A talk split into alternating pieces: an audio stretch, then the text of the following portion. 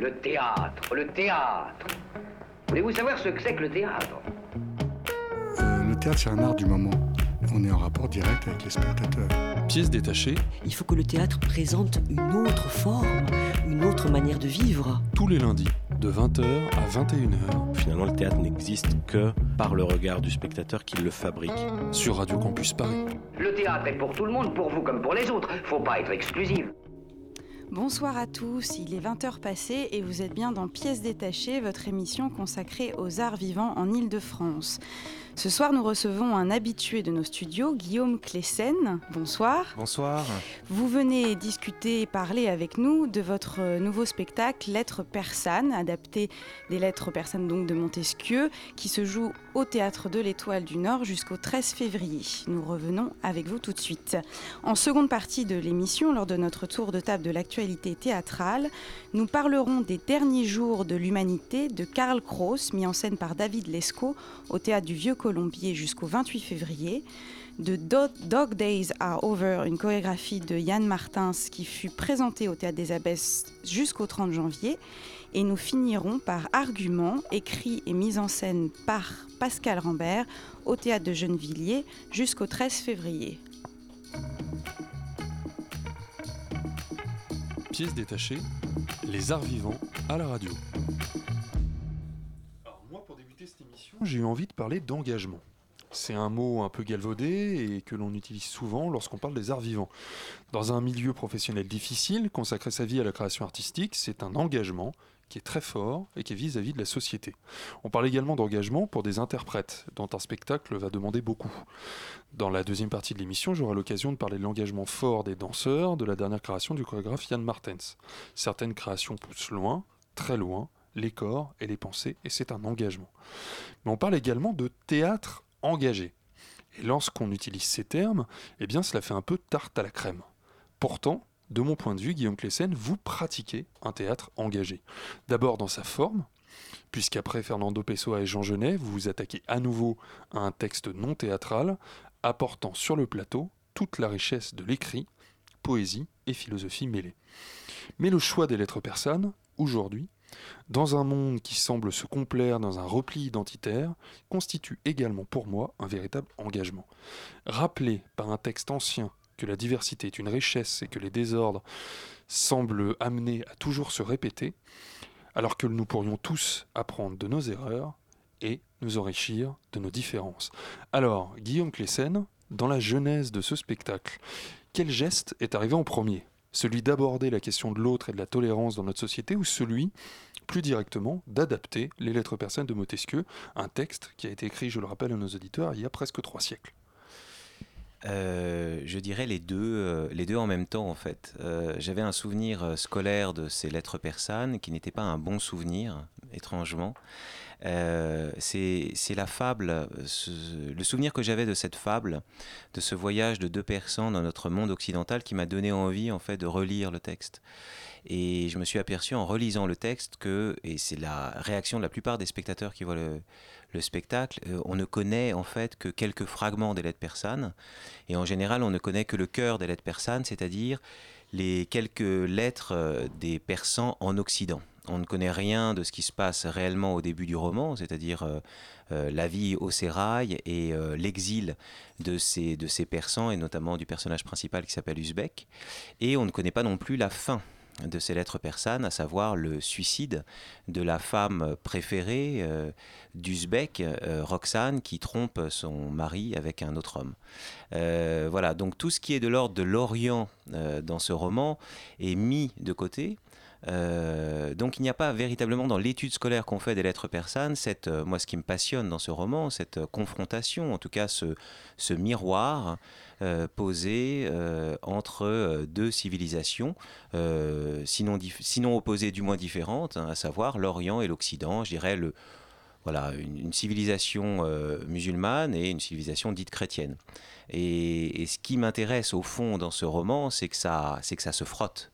Euh, c'est que ça se frotte très fort et qu'en même temps c'est dans, dans ce frottement et cette confrontation que l'autre euh, devient euh, pour moi à la fois une source de connaissance et en même temps une source de, de, de dispute, de et de, et de dialogue. Donc en fait, c'est en, relisant ce, roman à l'aune du 21e siècle que tout d'un coup, il m'est apparu beaucoup plus subversif que l'image que j'en avais et beaucoup moins ennuyeux que le souvenir que j'avais gardé de mes études. Et justement, quand on est venu avec Xavier voir la représentation, il y avait des scolaires dans la salle, mm. on vous a vu parler un petit peu avec eux. Mm. Alors comment leur faire aborder euh, avant le texte, vous-même qui avez un mauvais souvenir, enfin en tout mm. cas un vague souvenir euh, de votre enfance, comment euh, leur présenter, enfin les, les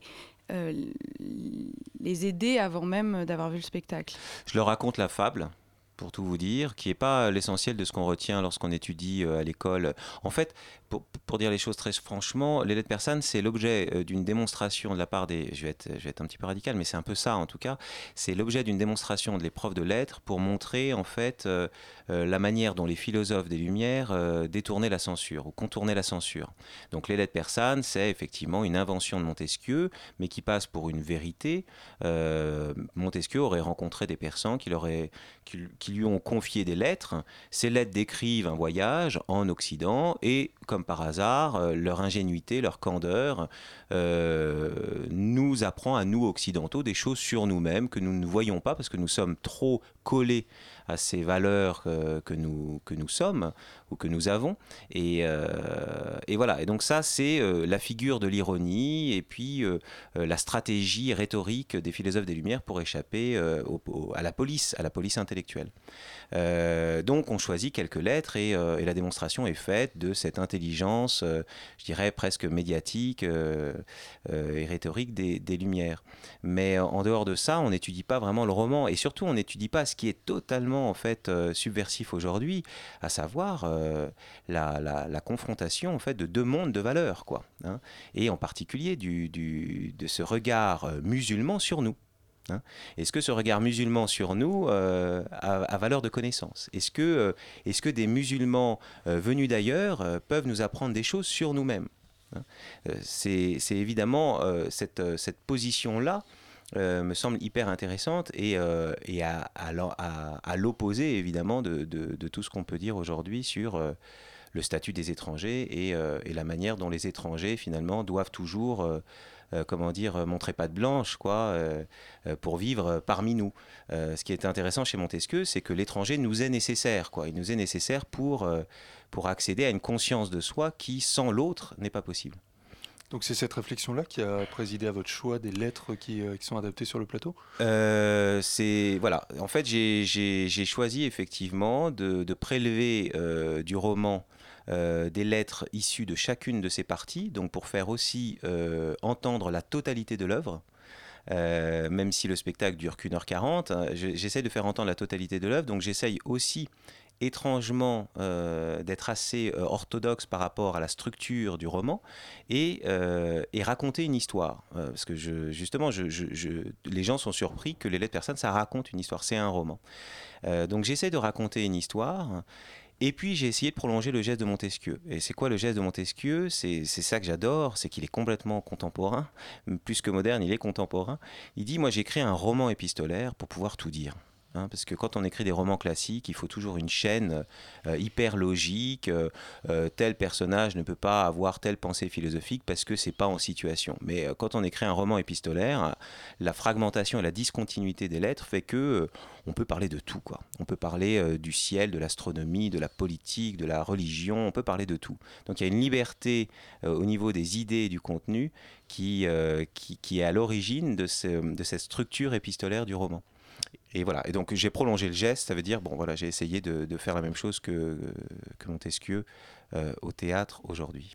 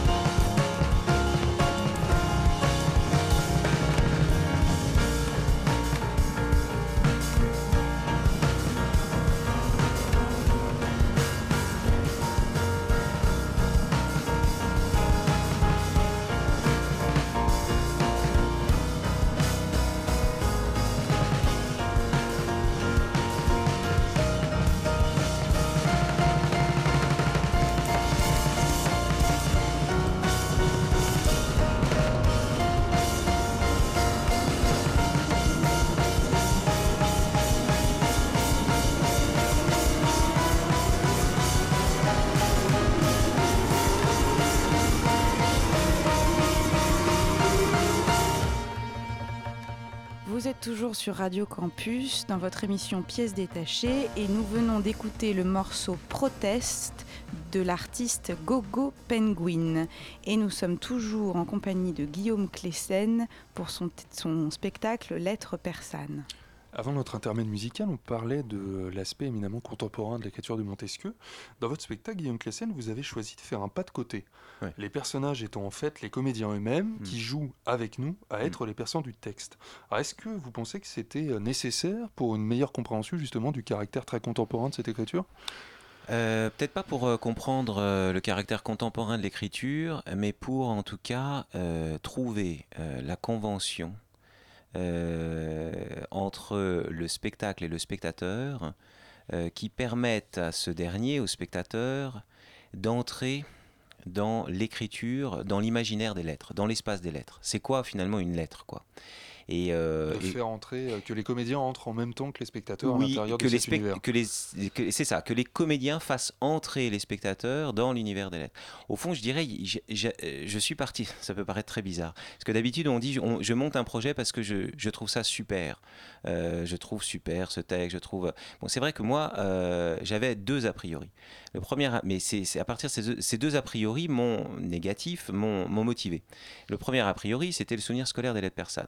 Je, le lis et je me dis, bon, c'est un texte euh, génial. Bon, ça, souvent, on redécouvre euh, le texte et je me suis dit, finalement, euh, la vertu de ce projet, c'est aussi de faire redécouvrir à beaucoup de gens un texte qu'ils croient connaître et que l'on connaît assez peu finalement. Donc c'est passer du méconnu au connu, quoi. Enfin voilà, de faire faire une expérience là-dessus, qui est une expérience aussi euh, assez jouissive, quoi, de, de se rendre compte que euh, qu'on connaît moins bien un texte qu'on ne le pensait. Et la deuxième chose, c'est que je, j'ai, en fait, j'ai jamais vu euh, de spectacle intéressant, euh, mais, mais, mais c'est de ma faute, hein, je vais peut-être pas assez au théâtre, j'ai jamais vu de spectacle intéressant euh, qui soit des adaptations euh, à partir de romans épistolaires, à partir de lettres. Je trouve qu'en général, ce sont des, c'est un peu péjoratif dans ma bouche, c'est un peu du théâtre littéraire, quoi. C'est-à-dire, il n'y a pas de corps, on peut pas faire grand-chose avec des lettres, sinon faire dire à des acteurs bah, des, des lettres, quoi. Et des lectures. ouais. des lectures. Alors c'est comme s'il n'y avait pas d'espace théâtral à l'intérieur de cet espace pourtant incroyable qu'est l'espace de la lettre. Euh, donc ça, c'était pour moi une gageure et un, sujet de recherche. Je me suis dit, au fond, avec les lettres persanes, on peut vraiment entrer en recherche. Euh, donc je me suis posé la question. Euh, comment, euh, tout d'abord, euh, cré- créer une ouverture vers cet espace épistolaire. Et donc je me suis dit, il ne faut pas cacher au spectateur que c'est des lettres. hein. D'abord, la première chose, peut-être, ne, pas lui, ne, pas, ne pas faire semblant qu'on va faire du théâtre. En revanche, montrer qu'on va faire du théâtre à partir de quelque chose qui n'est pas du théâtre. Et donc j'ai imaginé une fiction à l'intérieur euh, de cette fiction, une fiction à côté, un pas de côté, euh, euh, de cette fiction qui a consisté en fait à, écrire une sorte d'improvisation, à écrire la naissance de ce théâtre des lettres persanes. C'est-à-dire au fond, euh, j'ai donné comme euh, sujet d'improvisation à mes acteurs, euh, euh, il faut maintenant euh, euh, que vous partez, du public et euh, tout d'un coup l'un d'entre vous va monter sur scène pour euh, mettre en scène ce texte. Euh, voilà, et donc on a imaginé toute une, sorte de cérémonie, pour reprendre un terme euh, de Genet, euh, une cérémonie pour nous faire basculer dans le théâtre des lettres persanes, alors même que les lettres persanes, c'est pas du théâtre, c'est du roman. Voilà. Et, ça, ça a été, je dirais, le, vraiment une, un moteur très fort, c'est à chaque fois trouver le corps, parce que évidemment, moi j'aime, j'aime le théâtre de corps, bon, bah, comme la plupart des metteurs en scène, j'imagine, mais, mais là, comment trouver du corps, comment trouver de la chair, comment trouver de, de l'émotion, et, et, à, chaque fois se poser la question, mais comment on fait? Et ça a été du coup un, travail euh, euh, à la fois passionnant, mais totalement harassant. euh, de poser à chaque fois cette question et de trouver la justesse au fond de, des différents théâtres qui peuvent se faire à partir de cet espace épistolaire. Et comment vous avez fait le, le choix des lettres? Parce qu'il y a, alors elles sont numérotées à chaque fois. Ouais. On a, vous annoncez le numéro de la lettre, ce qui clarifie aussi à qui elles sont adressées. Et il y a un moment où elles sont, tous les numéros passent, donc on ne les lit pas. Euh, donc on a comme une avancée un peu dans le temps, comme ça aussi euh, très rapide. Mais alors comment s'est fait ce choix justement? Qu'il fallait faire évidemment, j'imagine, pour le temps de la représentation. Mais Ben, en fait, euh, alors le choix, il, s'est fait en lisant et relisant. J'ai résumé toutes les lettres, je les connaissais à peu près toutes. Et puis j'ai essayé de voir dans la structure, j'ai essayé d'équilibrer chaque partie.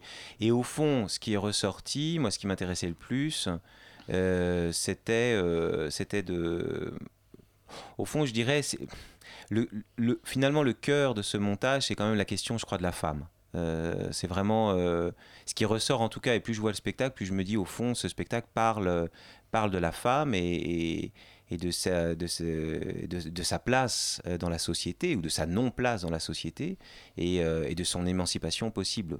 les lettres persanes parlent de beaucoup de choses, mais cette question ressort en tout cas dans cette confrontation entre deux mondes, deux mondes de valeurs. cette question, elle est, elle est, elle est centrale. Euh, donc ce choix, le choix a été orienté, euh, a été orienté par cette, euh, voilà, cette, cette question-là. Et puis, je dirais, toutes les questions qui me semblaient les plus, les plus fortes, les plus contemporaines. Parce que c'est ça qui est fou avec ce roman, c'est qu'on le lit, enfin c'est absolument dingue. Il y a une lettre, par exemple, sur la chimie et les bombes, et où Montesquieu fait dire à, à, Rica, l'un des personnages persans, j'ose à peine imaginer, avec les progrès de la chimie à venir, euh, les bombes qu'on pourra euh, euh, inventer et qui pourront peut-être nous détruire en totalité et en intégralité. C'est-à-dire qu'il y y, a des, voilà, il y a des fulgurances comme ça de, Montesquieu dans ce roman qui sont vertigineuses et qui, qui, qui, qui, foutent la trouille, quoi, qui font peur. Quoi. voilà, donc c'est ces résonances, effectivement, des lettres euh, avec notre monde contemporain qui m'a vraiment intéressé. Euh, voilà, je, je, dirais, je mets pas en scène les lettres persanes, je mets en scène notre dialogue contemporain avec les lettres persanes. Euh, c'est vraiment ça qui m'a qui m'a qui m'a intéressé et passionné au fond. Donc je dirais en termes de voilà dans les si on reprend un peu les concepts de dramaturgie contemporaine, je dirais c'est à la fois un théâtre de texte et une écriture de plateau. Euh, ce spectacle. C'est, pour ce spectacle, vraiment, et d'habitude, je n'aime pas les frontières, et là, moins que jamais, euh, j'ai vraiment eu l'impression de faire un peu les deux d'être à la fois dans un théâtre de création où il fallait vraiment presque inventer du texte euh, à côté de celui de Montesquieu et en même temps avoir une, une approche extrêmement rigoureuse par rapport à l'écriture de Montesquieu qui est une écriture extrêmement classique, extrêmement ciselée et très difficile aussi à faire entendre et à faire comprendre. Euh, voilà, donc c'était euh, c'était un peu euh, ce double. c'est double, c'est un théâtre double. Alors on aime ou on n'aime pas, mais c'est vrai que c'est un théâtre double. Quoi. C'est le, théâtre est son double ou le double du théâtre. Je ne sais pas comment le dire, mais j'ai eu l'impression d'être double sur, sur cette création. mais les, les, acteurs aussi, un peu double. Ça vous étonne ce, ce côté presque prophétique du, du, du, texte? Parce que c'est vrai qu'aujourd'hui, on, a, on donne presque à la situation actuelle un caractère exceptionnel et puis on se rend compte comme s'il avait. Euh, tout était déjà écrit, tout était déjà dit. Est-ce que c'est quelque chose que vous avez envie de. Par exemple, je reviens un peu vers les scolaires que vous avez reçus, quelque chose que vous avez envie que ça soit entendu et traité? Euh, cette chose-là, oui, moi, pour moi, c'est très important qu'elle soit, euh, qu'elle soit entendue. Mais ce, que j'aime dans le texte, c'est. En fait, ce que je n'aime pas. Euh, je dirais ce que je n'aime pas au théâtre quand on monte des textes des Lumières ou des textes grecs, par exemple, c'est quand on la joue un peu Troisième République. Ça m'énerve un petit peu, quoi. C'est-à-dire, par exemple, on monte une tragédie pour louer les vertus de la démocratie. On monte un texte des Lumières pour montrer que la raison doit gouverner le monde et que comment dire, euh, euh, en gros, on réduit la philosophie des Lumières à cette recherche de rationalité, à cette espèce de principe supérieur de la raison sur, sur le monde. Or, ce qui m'intéresse beaucoup dans ce texte, c'est qu'on voit que les philosophes des Lumières, notamment Montesquieu, c'est n'est pas une recherche de, de la lumière, c'est une recherche de l'obscurité. Et il y a un texte magnifique d'un philosophe contemporain qui s'appelle Giorgio Agamben, euh, que je que je que je que j'extrais un petit peu que je cite dans le dans le spectacle via une, une actrice euh, Floriane Comeleran euh, ce, ce, texte de Giorgio Agamben dit que être contemporain c'est voir la lumière à travers l'obscurité de son temps et pour moi, c'est vraiment la définition des lumières. C'est-à-dire que quand on parle des lumières de manière un peu scolaire, on se dit, bon, bah, les lumières, c'est les lumières. Mais non, mais les lumières, c'est avant tout des, des, des, hommes et des femmes qui voient euh, ce qu'il y a de profondément euh, dangereux dans leur propre époque et qui effectivement essayent d'extraire de la lumière de cette obscurité et des ténèbres. Mais c'est pas des gens qui euh, se baladent, comment dire, en plein jour et qui ne font que décrire ce qui est visible. Non, ils vont voir dans l'invisibilité. Euh, de ce monde et dans l'obscurité de ce monde, euh, ce qui pourrait être une lueur, euh, je dirais une lueur de vérité, une lueur d'action, une lueur, voilà. C'est et, cette chose-là, moi, des lumières, c'est ce que j'ai envie de défendre dans ce spectacle. Et quand on lit les lettres persanes, on voit que au fond, c'est un texte relativement pessimiste, mais, mais ce qui reste optimiste chez les Lumières, c'est l'éternel combat, quoi. C'est l'éternel combat et, l'éternel engagement, pour reprendre euh, ce terme.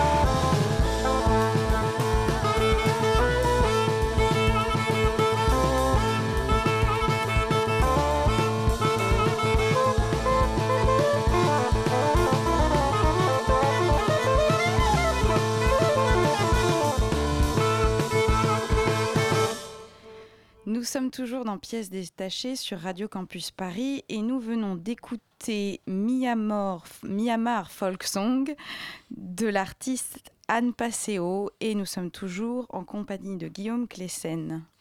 Oui, les lettres persanes est quand même très construit autour de ces deux personnages de Persan, Ouzbek et Rika. Et euh, on parlait tout à l'heure de, de spectacles adaptés, de romans épistolaires qui pourraient très vite euh, se rapprocher d'une lecture. Mm.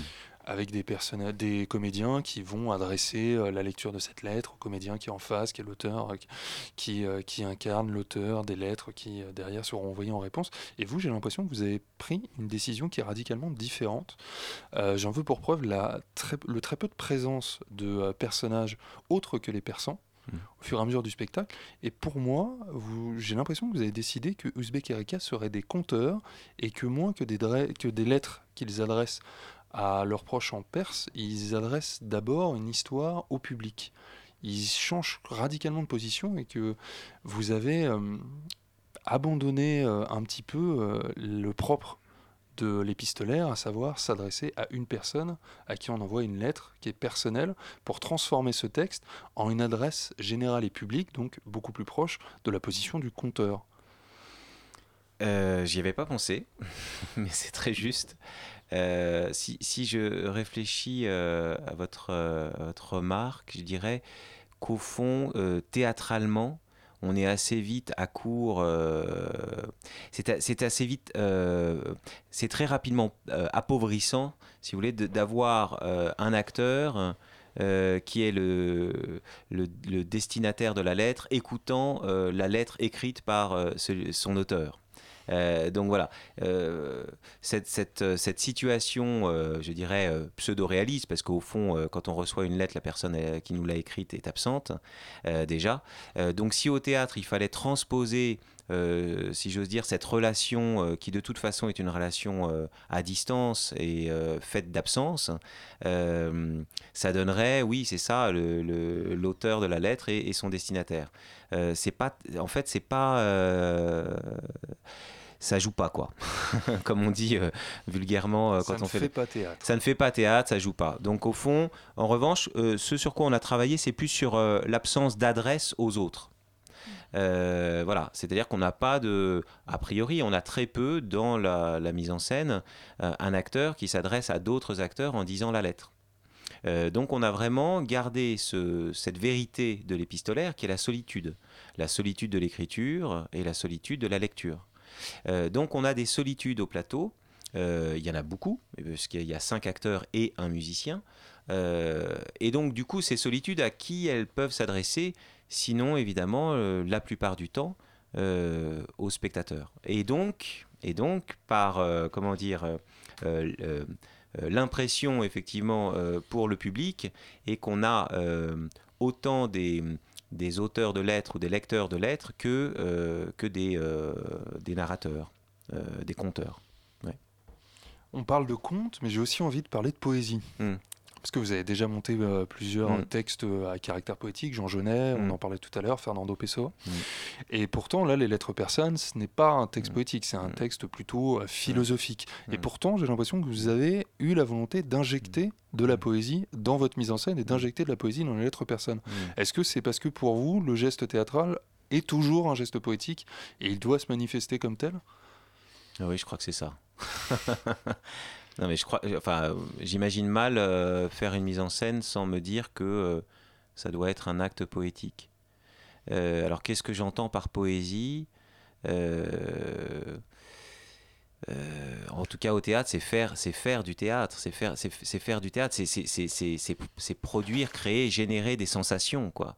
Générer des sensations avec une écriture, générer des sensations avec des corps, générer des sensations avec des sons, avec des lumières.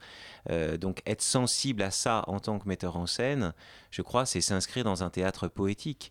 Euh, ce, théâtre poétique, euh, c'est, une poésie au sens d'une sorte d'approche, je dirais, de la, de la, de la chose théâtrale et, et, d'une vision aussi du spectateur. De, le spectateur est, pour moi, euh, quelqu'un qui reçoit en toute liberté, je dirais, euh, un poème venu effectivement euh, du plateau. Et, et- c'est vrai que Et c'est vrai que les lettres persanes, pour moi, enfin, quand je le lis pour en faire, comment dire, un matériau théâtral, je le lis euh, aussi comme un poème, hein, d'une certaine manière, d'une certaine manière. Et il y a, y a des choses qui sont euh, magnifiques euh, dans ce texte, quoi. En fait, c'est c'est pas l'esprit des lois. Hein. C'est pas un traité philosophique les lettres persanes. Ça reste quand même un roman. Et, et comme il est complètement fragmentaire, ce roman, il peut avoir, il peut contenir des pensées très philosophiques, très conceptuelles.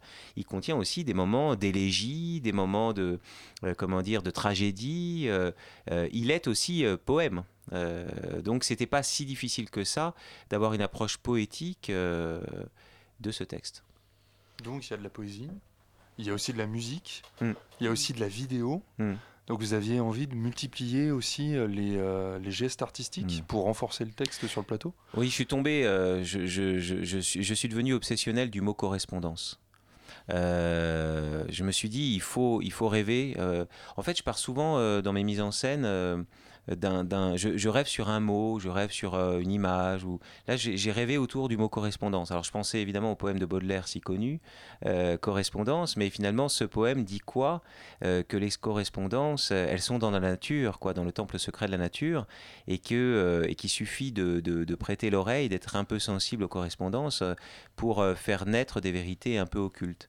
Et donc j'ai été sensible aux correspondances. Je me suis dit, alors c'est quoi les correspondances? Bah, C'est d'abord la correspondance entre deux personnes qui s'écrivent. Bon. Euh, et puis la correspondance, c'est aussi la correspondance, moi qui me passionne, c'est la correspondance des arts. C'est-à-dire, euh, chaque art est un monde hétérogène, séparé des autres arts, et pourtant, au théâtre notamment, euh, ces mondes hétérogènes peuvent cohabiter, coexister, sans s'interpénétrer. Et, et cette chose me, me, passionne de plus en plus. Elle est complexe, elle est difficile, elle est un peu casse-gueule de temps en temps. Mais en tout cas, c'est un risque que, j'aime prendre. Et là, j'ai euh, effectivement confronté euh, euh, la vidéo. la vidéo, par exemple, nous, nous, a servi à une chose très importante, qui est ce sérail, il est peuplé euh, de femmes, de nuques. Euh, au plateau, j'avais pas non plus les moyens d'avoir euh, beaucoup de beaucoup d'acteurs. Ça, ça c'est pas évident aujourd'hui dans les petites économies dans lesquelles je travaille d'avoir beaucoup d'acteurs.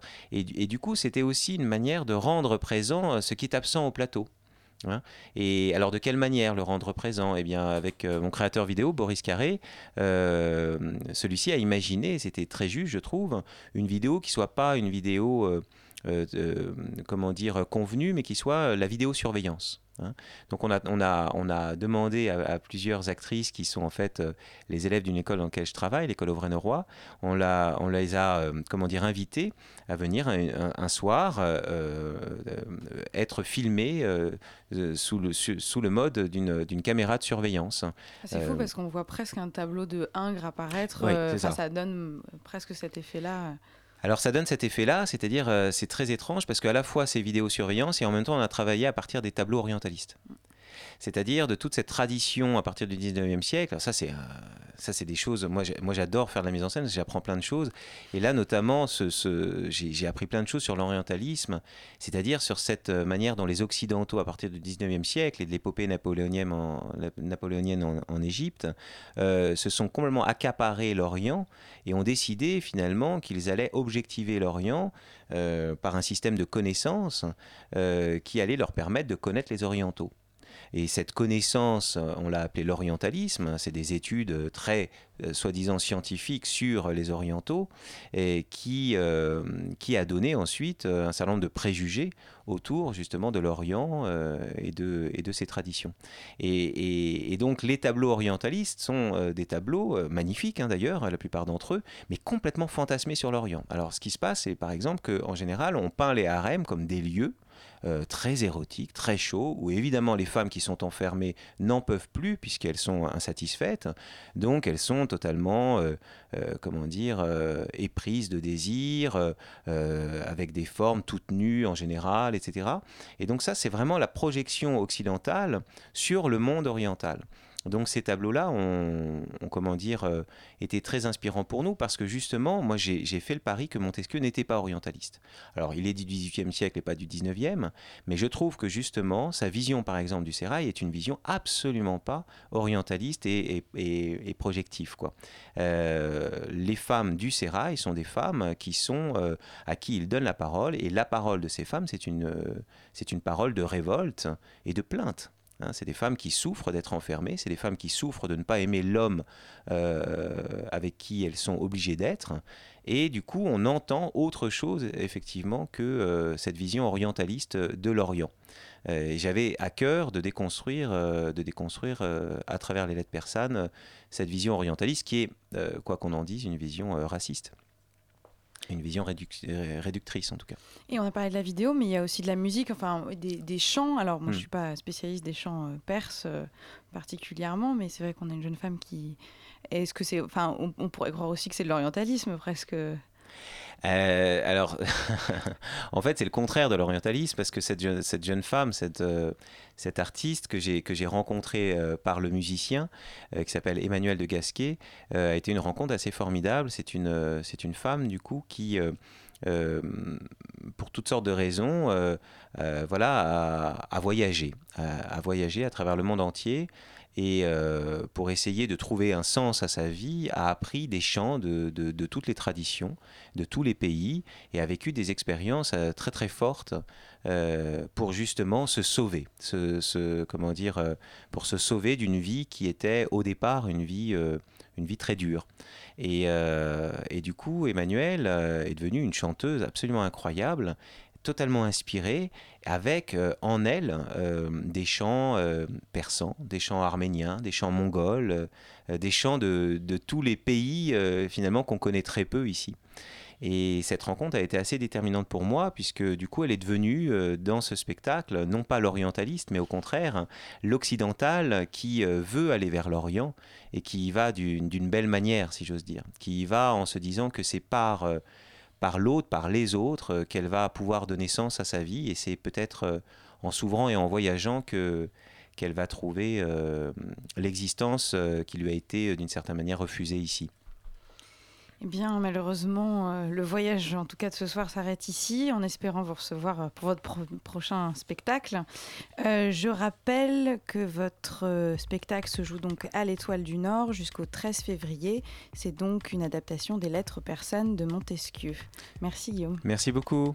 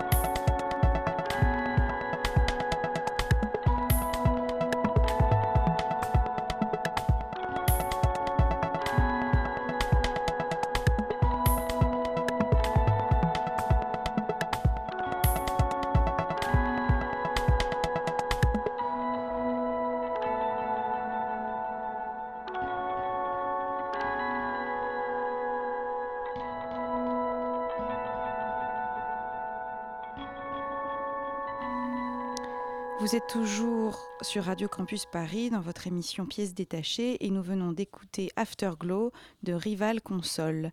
Il est 20h45 et c'est l'heure des chroniques. Il s'agit d'une, histoire, euh, c'est-à-dire qu'en fait, il s'agit plus d'un concept d'histoire. Alors, ce soir, au programme, nous allons parler de Dog Days Are Over, une chorégraphie de Yann Martins qui fut présentée au Théâtre des Abbesses jusqu'au 30 janvier, d'arguments écrits et mis en scène par Pascal Rambert au Théâtre de Gennevilliers jusqu'au 13 février. Et nous commençons tout d'abord par Les Derniers Jours de l'Humanité de Karl Kraus, mis en scène par David Lescaut au Théâtre du Vieux Colombier jusqu'au 28 février. Et c'est toi Magali qui est allée, raconte-nous. Oui, bonsoir. Alors, David Lescaut s'est attaqué à un monstre de littérature. En effet, le texte de Karl Kraus ne fait pas moins de 700 pages, avec 209 scènes, et c'est censé durer 24 heures. Donc, il faudrait se renseigner, mais je pense que c'est à mon avis un des textes destinés vraiment pour la scène, un des plus longs qui puisse exister. David Lescaut a souhaité garder l'esprit de Karl Kraus qui lisait lors de soirées les extraits du texte en conservant une véritable adresse intime euh, avec le public que prend en charge en particulier Denis Podalides en brandissant à la main comme un fanion le texte de Karl Kraus. Alors ce texte c'est un ovni, c'est un matériau hétérogène où se mélangent des documents, des échanges pris sur le vif dans des cafés, dans la rue, restitués bruts par Karl Kraus, des communautés journalistique ou militaire, bref, tout un pan de la vie du début du XXe siècle, toute l'ambiance d'une époque sidérée car en pleine guerre. La pièce est découpée en cinq actes, dont chaque acte correspond à une année de guerre, de 1914 à 1918. Et Karl Kraus, d'ailleurs, a écrit cette pièce alors même que c'était la guerre, donc de 1915 à 1917. Donc il retranscrit vraiment les caractères de ces années-là, les caractères, je pense, en les personnages aussi.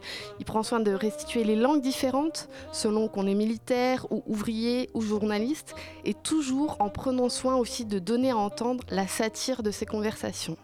Alors sur scène, ils ne sont que quatre pour prendre en charge les multiples personnages qui parcourent la pièce. Heureusement, euh, des personnages sortent du lot et David Lescaut a resserré la, pièce en 1h40 et on, retrouve au fur et à mesure de la pièce des personnages que le spectateur peut reconnaître.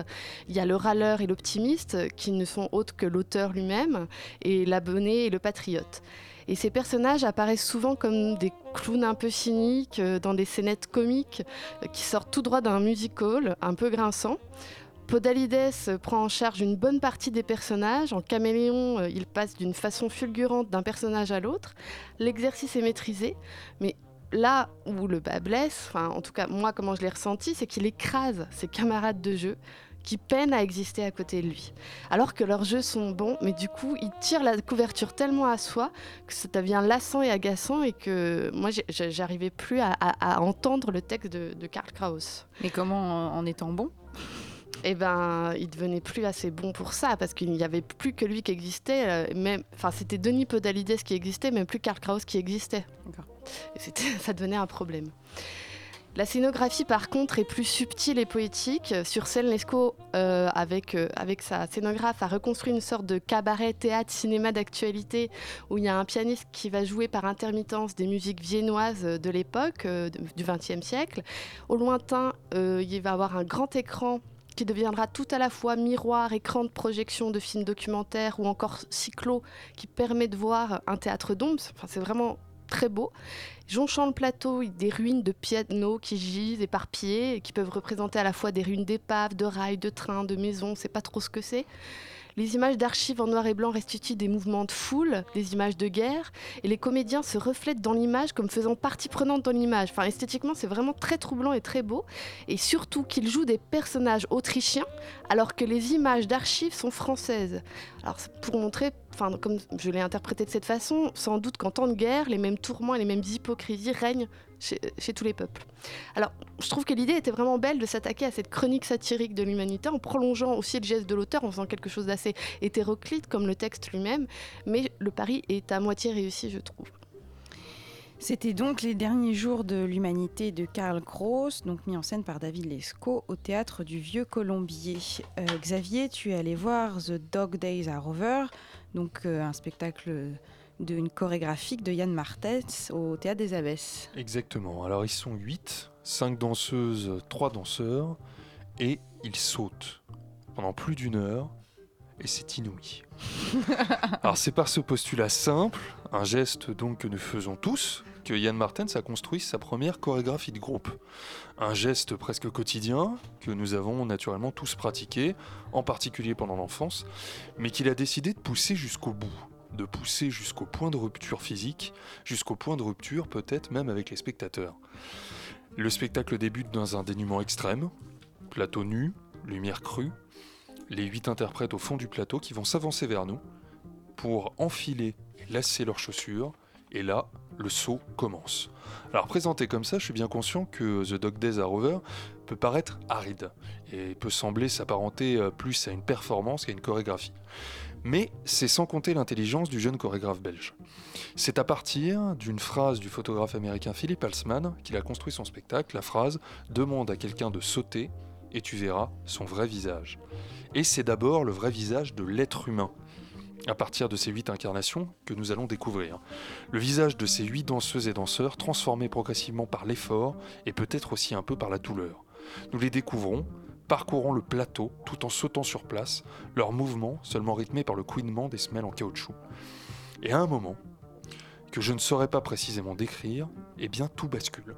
Eux basculent dans une sorte de transe, leur visage lumineux dans l'effort, et nous, spectateurs, nous basculons dans une sorte d'épiphanie, comprenant quelque chose sans réellement le comprendre, assez ébahi, et le spectacle dévoile son objet, sa variété et sa forme pleine.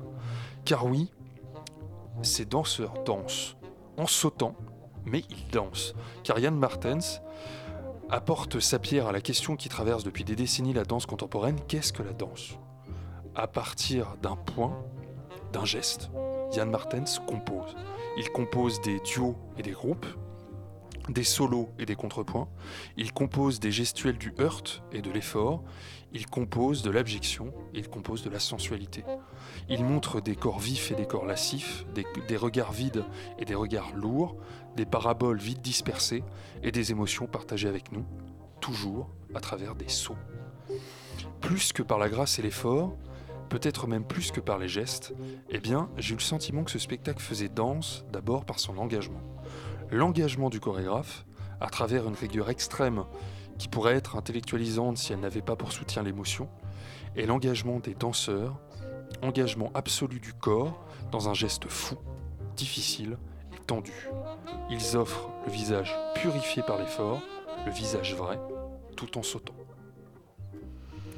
C'était donc The Dog Days Are Over, donc c'était jusqu'au 30 janvier malheureusement au Théâtre des Abbesses. C'était donc une chorégraphie de Yann Martens. Et moi je suis allée voir Argument, écrit et mis en scène par Pascal Rambert au Théâtre de Gennevilliers. Alors après répétition qui se passait dans un gymnase, Argument commence au beau milieu d'une tempête.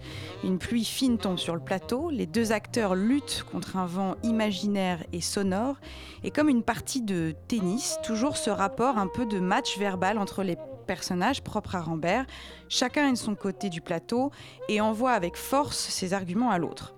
Alors les personnages, ce sont un couple, d'un côté Louis et de l'autre Annabelle, et au milieu d'eux leur fils Ignace, habillé en petit costume d'école militaire qui se pose comme une sorte d'arbitre entre eux, immobile et avec sa trompette. Voilà, vraiment, c'est comme un match. Ils se touchent jamais, échangent de place au deuxième acte. Le petit arbitre Ignace tombe dès qu'ils vont trop loin dans les reproches, et ils ne se rejoignent qu'à la fin de la partie, comme pour se serrer la main une dernière fois.